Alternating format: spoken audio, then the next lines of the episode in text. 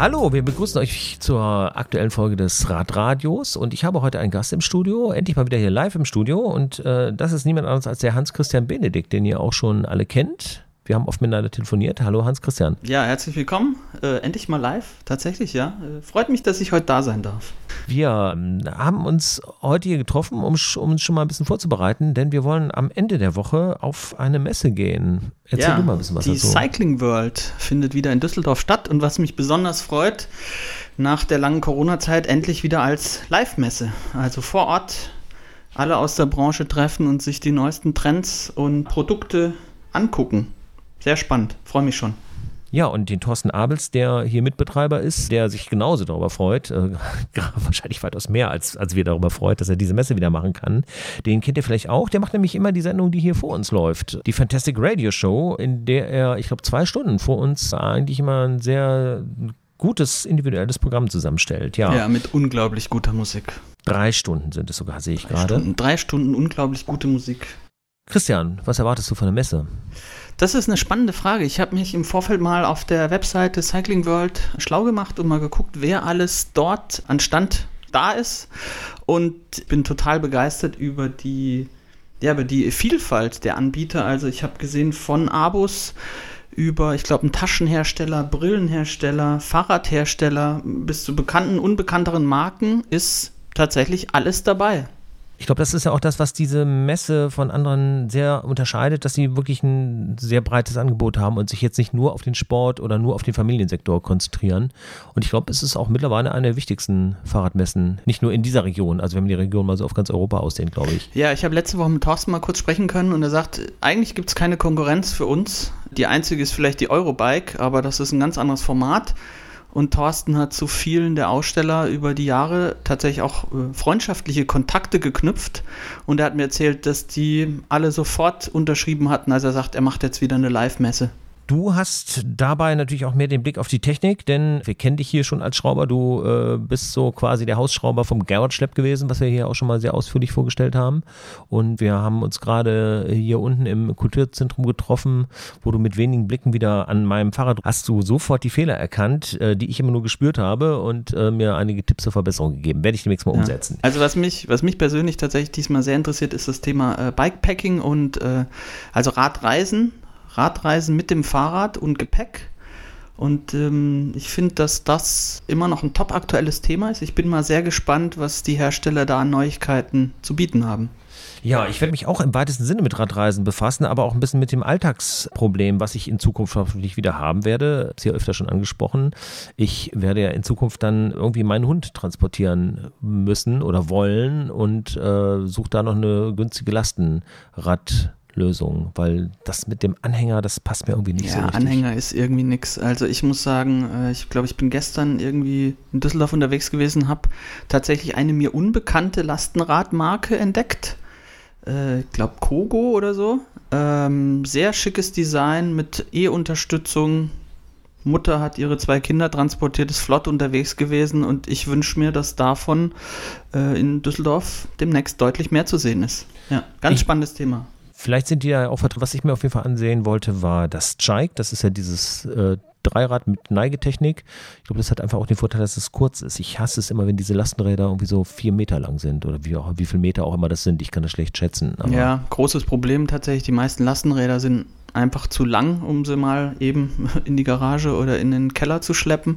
Ich glaube, dass ich in dem Bereich der kurzen Lastenräder noch einiges tun wird. Und da gibt es ja auch schon die ersten spannenden Ansätze. Also Lastenräder, die zusammenfaltbar sind oder die einfach kürzer sind und trotzdem viel Platz bieten. Ja, da ist noch viel Luft nach oben.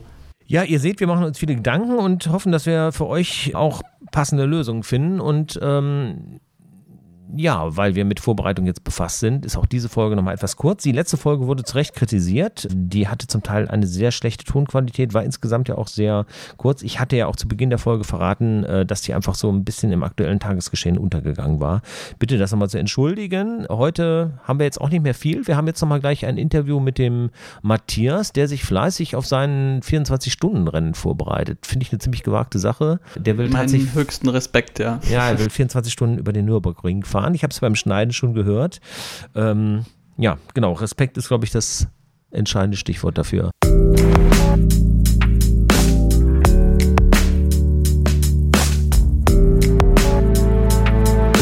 Hallo Thorsten, wie geht's dir? Guten Abend, Matthias. Gut geht's soweit. Wie geht's dir? Ich habe gerade festgestellt, dass ich noch drei Monate Zeit habe für Cycling Circuit oder Circuit Cycling, was wir beim letzten Mal besprochen haben, und noch fünf Monate für Rad am Ring, was wir heute besprechen werden. Und jetzt fällst du wahrscheinlich in schallendes Gelächter aus, oder? Ich gehe davon aus, dass du in schwerer Vorbereitung bist. Ich wundere mich, dass wir Zeit für einen Podcast haben. Ja, ich bin in Vorbereitung, äh, vielleicht nicht so stringent, wie es hätte sein müssen.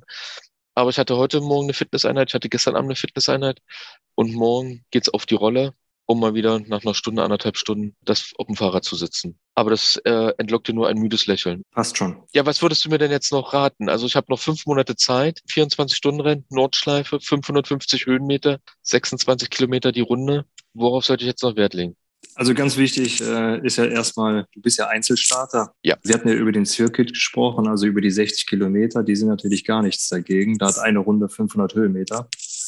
Äh, das heißt, äh, die Euphorie beginnt quasi beim Start und äh, du wirst dann abgeholt, wenn du dann unten in Adenau bist, weil von Adenau bis Hohe Acht geht's nur hoch. Das heißt, äh, das sind so ein paar Kilometer, die dann direkt die fast die 400 Höhenmeter machen. Und äh, ja, was soll ich dazu sagen? Also raus aufs Rad, Regen, Schnee, egal, raus, Kilometer, alles was geht, keinen Berg meiden, keine Pausen, gute Ernährung. Das sollte eigentlich jetzt so die nächst, das nächste Programm für dich über die Wochen sein. Das heißt, ich muss Höhenmeter sammeln. Höhenmeter und Kilometer bis zum Abwinken. Genau, bis zum Weinen. Das klingt ja wie in dem Buch von Patrick Lange, Becoming Iron Man. Der schreibt, ihm liegen die langen Strecken und der ist auch bei minus 10 Grad rausgegangen aufs Rennrad, obwohl seine Eltern gesagt haben, so, hm, willst du dir eine Frostbollen holen? Weil er keinen Bock hatte auf Rolle. Ja, gut, ich habe jetzt eigentlich auch keinen Bock auf Rolle, aber auf der anderen Seite, ach, ist mir das noch ein bisschen zu, zu schattig. Insofern bleibst du bei der Rolle. Aber ich glaube, das unter, unterscheidet mich von Patrick Lange. Äh, aber gut, er ist halt der Eisenmann. Ich bin, äh, ich will nicht sagen der Flachmann, aber. Also wenn du am Balkon drei Stunden auf der Rolle fahren kannst, dann kannst du das natürlich auch gerne machen. Ja, ich muss. Vielleicht in zwei, drei Wochen, wenn es ein bisschen frühlingshafter ist, dass Mhm. ich mich dann auf das Rad schwinge und dann Dings. Aber wir wollen ja zwischenzeitlich noch nach Holland. Da werde ich das Fahrrad auf alle Fälle mitnehmen und dann. Es zwar nur eine flache Etappe, also Höhenmeter ist da glaube ich null. Aber die haben Gegenwind. Das auf alle Fälle. Das schult, das trainiert auch die Zähigkeit. Also war letztes Jahr im Sommer bei Gegenwind über die Seebrücke. Das war schon anstrengend, weil du nicht zurück kannst. Und die Leute mit Rückenwind, die dir entgegenkommen, die sind immer locker flockig an dir vorbei und du hast getreten, getreten, getreten. Aber das ersetzt vielleicht den Höhenmeter. Okay, ich muss Höhenmeter, ich muss Länge machen. Was muss ich dann noch beachten, wenn ich, wenn du sagst, okay, ich bin Einzelstatter, ich mache es auch nur zum Spaß, gebe ich ehrlicherweise zu, an den 24 Stunden teilnehmen soll. Welche Pausenregelung würdest du denn empfehlen? Eine Runde?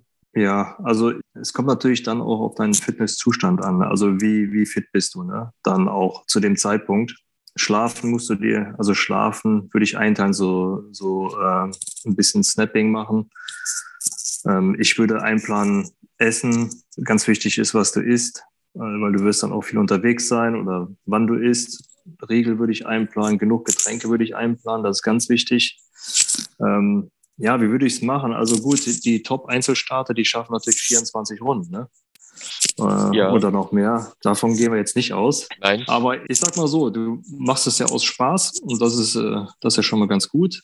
Ich würde sogar sagen, wenn man sagt, okay, du hast halt 24 Stunden, du fährst die erste Runde, wir gehen mal von einer Rundenzeit von anderthalb Stunden aus ungefähr, dann kannst du ungefähr sagen, da würde ich mindestens auch nochmal, ich würde immer eine Stunde Pause zwischendurch machen, ja. Also dass du vielleicht dir sagst, ich versuche zwölf Stunden oder zwölf Runden anzupeilen. Okay. Und du wirst dann am nächsten Morgen sehen, weil da sind sehr viele Einflussfaktoren, die wichtig sind, wenn du noch nie auf dem Ring gefahren bist.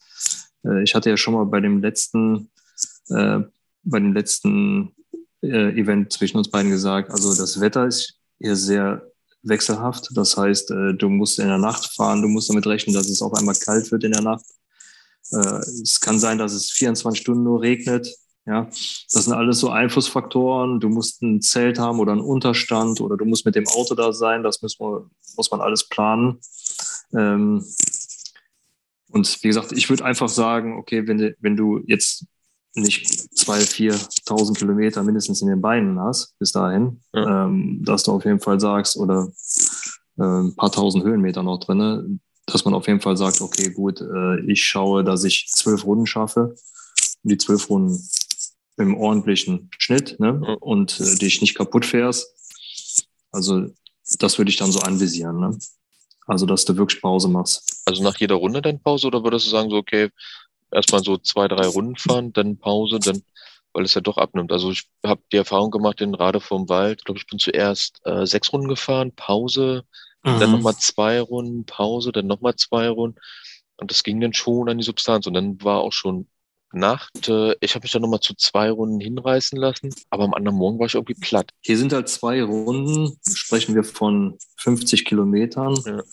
und 1100 Höhenmeter. Ja, in Rade waren es, glaube ich, bei zehn Runden, 1500 Höhenmeter ich würde es so anvisieren und du wirst feststellen, also wie gesagt, wenn diese Einflussfaktoren zum Positiven für dich sind oder generell, also wenn du, wenn, wenn Glück mit dem Wetter ist, äh, es ist im Sommer, es regnet nicht, du isst ganz gut, also ich würde sehr viel Reis mitnehmen, ne? also gekochten Reis, kann ich nur empfehlen und sehr viel zu trinken, dann kannst du auch zwei Runden fahren. Aber du wirst schnell feststellen, wenn du nicht so fit bist, das ist jetzt kein Vorwurf, aber wenn du jetzt nicht in Form bist oder du hast die Kilometer vielleicht nicht in den Beinen, dann können auch zwei Runden ganz schön wehtun.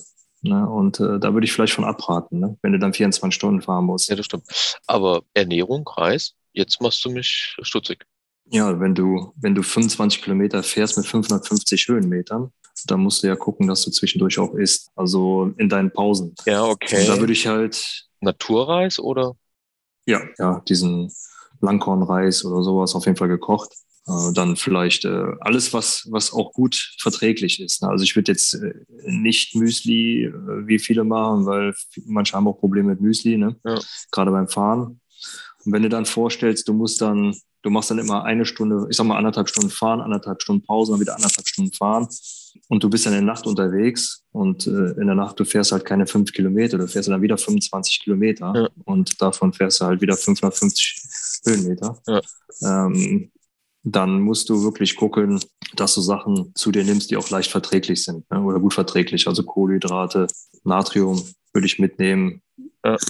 Also, weil du musst ja über den ganzen Zeitraum denken. Also du kannst nicht nur für einmal fahren denken, sondern musst über den ganzen Zeitraum denken. Also die Pausenzeiten. Du bist ja nicht nur dann da am Liegen oder vielleicht machst du auch nur eine Stunde Pause. Das, äh, aber wie gesagt, das sind jetzt Faktoren, es ist schwer zu planen. Man kann das so einplanen, aber wenn es dann wirklich regnet, ja, äh, und du fährst im Regen und dann wird es in der Eifel kalt, dann, äh, dann ist auch der Motivationsfaktor dann ist die beste Planung hinüber.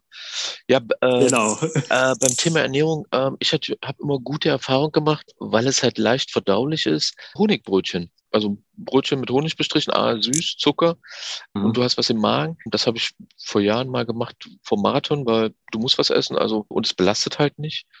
Und alternativ natürlich Klassiker, Bananen. Aber das Honigbrötchen hat, hat auch nur kurze Kohlenhydrate. Ne? Ja, ja, also das sind keine Langzeitkohlenhydrate. Und du brauchst ja was, was dich über die Stunden bringt. Ne? Also wenn ich, du bist dann schnell verbrannt, ne? Das ist so wie Traubenzucker, ne? Ja, das ist einfach nur für, für, ich glaube, für den Kopf, dieses Honigbrötchen, das ist genau. so ja, äh, Streichanheiten für die Seele, das ist nichts, was ähm, in der Tat lang. Aber gut, da habe ich dann wahrscheinlich ähm, das Gelpack dabei. Weil Gel ist, glaube ich, auch noch ein äh, ganz spannendes Thema. Aber okay, ja, Wasser habe ich eh dabei. Ich habe eine Box gemietet, insofern, es sollte zumindest trocken sein. Schlafplatz, gut, muss ich mir, muss ich mir noch mal Gedanken machen. Eine Box an der, an der Start und Ziel hast du gebucht, oder? Ja, genau. Also irgendwie da. Ah, okay. Einfach mal so Formel 1-Feeling machen. Und dann hoffe ich, dass ich da wenigstens einen trockenen Platz habe, falls es wirklich regnet, weil die Eifel ist ja bekannt dafür. Ich sag nur Rock am Ring. Genau. Aber die Fahren in der Nacht, du hast es gerade erwähnt.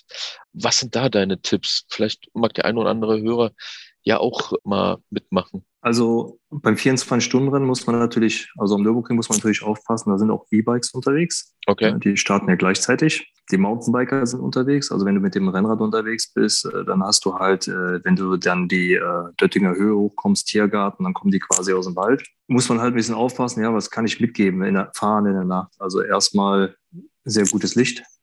Also nicht so eine kleine Spielzeuglampe. Das ist dann schon ein bisschen gefährlich weil äh, da ist schon mal Wildwechsel, ne? weil wir sind ja da trotzdem in den Wäldern, links und rechts. Dann würde ich ähm, auf jeden Fall, ja, die Kleidung ist wichtig. Ne? Also, wie gesagt, es ist zwar Sommer, aber es kann auch im Sommer bei uns kalt sein. Das ist halt das Problem da oben. Also Handschuhe, ähm, Beinlinge, Armlinge oder vielleicht äh, so eine ähm, Thermo Thermojacke mhm. vielleicht mitnehmen. Ja, das sind so die Sachen. Und natürlich äh, immer beachten, dass man rechts fährt. Das ist ganz wichtig, dass man nicht links und rechts fährt, also dass man nicht durcheinander fährt, dass man wirklich versucht, äh, wie auf der Straße auch, äh, eine ordentliche Linie zu fahren. Ja. Weil wenn du, wie gesagt, ähm, am Anfang, man ist ja euphorisch, man muss auch am Anfang aufpassen, wenn man im Dunkeln die Fuchshöhe runterfährt, die ist zwar beleuchtet, und wenn du dann da mit 90 Sachen runterkommst, ja, manche verhauen sich da auch, ne? Das geht ganz schnell. Und äh, deswegen ähm, wirklich auch nachts mit Bedacht fahren. Also vorausschauend fahren ist ganz wichtig. Ja, gerade wenn so Abfahrtpassagen sind, Wehrseifen, äh, Richtung Exmühle runter, da geht es dann nochmal richtig eng durch die Kurve, bis man auch unten Breitscheid ist. Also wirklich äh, sich versuchen, ein bisschen auch zu bändigen. Ne? Also nicht damit Vollgas wie ein Irrer da runterfahren. Also das ist wirklich ganz wichtig. Ne? Das, äh, meistens hast du, du hast ja dann auch äh, morgens, äh, das geben die auch die, die, ja, so die Rennveranstalter geben das auch mit. Die machen ja so, so mehr oder weniger so ein so ein Kick-Off-Event, ne, wo man dann auch gebrieft wird. Ja. Und dann sagen die auch quasi nochmal, wie du dich zu verhalten hast. Das finde ich eigentlich auch ganz gut. Ne? Ja, klar. Gibt natürlich immer viele Idioten, muss man leider so sagen, äh, die sich nicht so dran halten. Aber ähm, ich sage ja, in der Nacht ist immer was anderes. Du bist müde. Ne? Du hast vielleicht schon, du fängst ja, du hast ja dann schon fast zwölf Stunden. Wenn du im 0 Uhr rausfährst, hast du zwölf Stunden hinter dir. Ja. Äh, dann bist du auch nicht ausgeschlafen, also du bist nicht reaktionsschnell. Dann bist, ist dir kalt meistens noch. Ne? Ja. Hast, also ich gebe dir einen Tipp, nimm die Rolle mit und bevor du fährst, versuch wirklich fünf, sechs Minuten auf der Rolle noch mal ein bisschen zu kurbeln. Ähm, das gebe ich dir generell als Tipp mit, bevor du auf die Strecke gehst, ähm, damit die Beine ein bisschen warm sind. Ähm, gerade auch in der Nacht, weil du bist ja ähm, und du gehst sind, und ich meine, das Gute ist, es sind immer Leute um dich rum, also dir kann nichts passieren. Ne? Ja. Also da ist auch immer ein Fahrzeug, ein Streckenfahrzeug oder zwei, drei Streckenfahrzeuge sind da unterwegs, die auch äh, gucken, äh, ob da nicht einer im Gebüsch gelandet ist oder ob da, ähm, äh, ob da einer nicht irgendwie Krämpfe hat oder so. Ich kenne auch aus meiner Erfahrung einen Kollege, ein Freund von mir, der bei uns 2012 mitgefahren ist, der hat kurz vor der hohen Acht hat er einen Krampf gehabt im Oberschenkel und dann haben die den auch von der Strecke geholt. Dann haben die den zu uns gebracht. Das war auch ganz interessant. Okay. Die haben Fahrradträger, alles dabei. Also da muss man keine Angst haben. Aber wie gesagt, ich gebe nur mit, gutes Licht ist ganz, ganz wichtig, weil nicht alle Streckenabschnitte sind beleuchtet. Ne? Okay. Das ist äh, und äh, vorausschauendes Fahren. Ne? Definier also nochmal gutes Licht, Lenker, Helm. Was würdest du empfehlen? Ja, also ich habe es ich hab's zum Beispiel bei mir vorne ähm, direkt unterm Tacho montiert. So, ich möchte jetzt keine Werbung machen, aber äh, da gibt es so einige, die man da montieren kann. Ähm, natürlich die Akkuleistung ist wichtig. Ne? Wie, wenn, wenn eine gute, vielleicht hast du eine, die leuchtet die ganze Straße aus, aber die schafft nur zehn Minuten, das ist natürlich schlecht. Ja, das ist Weil die prüfen das auch, ne? Die, wenn du kein Licht hast, holen die dich von der Strecke. Ne? Okay. Äh, das ist ganz gut. Äh, dann, ähm, ja, also was auf jeden Fall, was, was du auch äh, auf der Straße verwenden würdest, ne? wenn du jetzt mit einem ganz normalen Straßenfahrrad unterwegs bist, äh, da guckst du ja auch, dass du die Straße gut ausgeleuchtet hast mhm. und äh, nach STVO vielleicht. Okay. Auf der, auf der Rennstrecke kann man natürlich Lampen verwenden, die nicht ganz STVO-konform sind. Ne? Vielleicht die ein bisschen mehr Leistung haben. Ne? Mhm. Gerade so diese Mountainbike äh, Lampen sind ganz gut. Also das äh, würde ich auf jeden Fall empfehlen. Also dann vielleicht nochmal investieren, 100er investieren in eine anständige Lampe, da hast du langfristig was von. Okay, also man sollte die Sonderangebote für 10 Euro liegen lassen. Nein, nein, nein, genau. Okay. Für, Rück, für Rücklicht ist okay, aber Vorderlicht äh, würde ich es nicht machen. Ja, super. Na, dann klingt ja alles schon mal gut. Ja, dann haben wir für 24 Stunden alle, glaube Themen abgehakt, oder? Gibt es noch einen Hinweis, wo du sagst, darauf sollte ich besonders, besonders achten? Oder darauf kann ich mich freuen? Das gibt es auf jeden Fall. Also Vorbereitung, Vorbereitung, Vorbereitung, Vorbereitung, Fahrradfahren, Fahrradfahren. Okay. Das ist so das Allerwichtigste jetzt, dass du einfach auch in den Trott reinkommst. Wie gesagt, äh, vielleicht, äh, die machen ja ab Mai, habe ich ja schon mal gesagt, ab Mai ist auch die Möglichkeit, wenn die das wieder anbieten, also jetzt weiß man nicht wegen Corona-Maßnahmen, ähm, wie sich das jetzt wirklich verhält, äh, ist auf jeden Fall immer so ein ähm, Event unter der Woche, dienstags unter der Woche ist das, da kann man dann ab 18 Uhr auf den Ring drauf. Okay. Ähm, und ich finde, ganz wichtig ist, dass man sich die, das Streckenprofil genau anguckt. Ja, also, dass man das ein bisschen liest, ne? quasi wie ein Rennfahrer, Ja. dass du weißt, äh, ab wie lang die Abfahrten sind oder das ist sehr wellig am Anfang bis Fuchsröhre runter und du Aden, kommt Adenauer vor, das Metzgesfeld und dann geht's äh, ein leichtes Wellenprofil. Dann fährst du Breitscheid ganz runter. Also dass du dir jetzt einfach nur mal das Höhenprofil genau anguckst, bevor da, äh, weil du wirst merken am Anfang, du wirst euphorisch sein. Das gebe ich nur als Tipp mit, nicht euphorisch sein, dich nicht äh, verleiten lassen von anderen. Das ist ganz wichtig, äh, sonst überpäst du und dann brauchst du gar nicht mehr zu fahren, weil wenn du dann die hohe 8 hoch musst, die hat 16 Prozent. Ja, Okay. Gebe ich nur mit, nicht verleiten lassen, auf dich selber achten, dein Tempo fahren, nicht überpesen und Vorbereitung. Also viele Kilometer machen in der Vorbereitung, lange Ausfahrten, wo Berge drin sind, genauso wie beim Circle auch. Nur der Ring ist halt doch ein bisschen was anderes. Ne? Okay, ich werde es beherzigen. Thorsten, ich danke dir für heute. Wir hören uns wieder Gerne, Matthias. und dann haben wir wieder ein neues Thema für euch.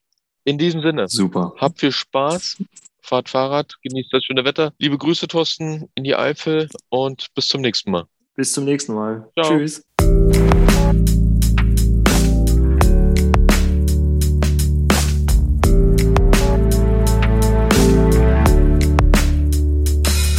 Respekt, Respekt, da hat er sich echt was vorgenommen. Ja, aber scheint ja da auch einen ganz guten Berater zu haben. Äh, Ich fand diesen Part sehr nett, dass man dann nach einer, nach der ersten Runde vielleicht schon mal eine Pause machen sollte, nach 50 Kilometern mit äh, ja, der entsprechenden äh, Bergetappe da drin. Ich bin mal gespannt, äh, wie ihr wiederkommt. Vielleicht leistet sich es mir sogar, äh, dahin zu fahren und ihn vor Ort zu interviewen nach dieser ersten Runde. Wir schauen mal. Was wir vorhin vergessen haben, nochmal zur Cycling World. Wann geht's los? Am 18. März um 18 Uhr. Da ist eine Eröffnungsveranstaltung. Das geht dann bis wann? Äh, am Freitag geht es bis um, ich glaube, 22 Uhr. 18 bis 22 Uhr. Und dann am Samstag Samstag, meine ich, geht's um 10 Uhr los? 10 Uhr. Genau, Ja, 10 bis und? 18 Uhr, glaube ich. Ja. Genau. Und Schaut Sonntag, sicherheitshalber nochmal auf der Webseite der Genau. Cycling World und äh, Sonntag, ist dritter Tag, dann der dritte auch Tag, genau. 10 bis 18 Uhr. Und ich habe schon mal geguckt, das Wetter soll fantastisch werden. Es gibt einen Außenbereich. Also ja, kommen, Räder testen, Spaß haben. Ja, äh, also, dann packt schon mal eure Sachen zusammen, freut euch auf den Freitag und äh, legt einfach mal los. Also, ich weiß gar nicht, ob es noch eine Besucherbegrenzung gab. Das war, glaube ich, bis zum Schluss noch unklar, ne?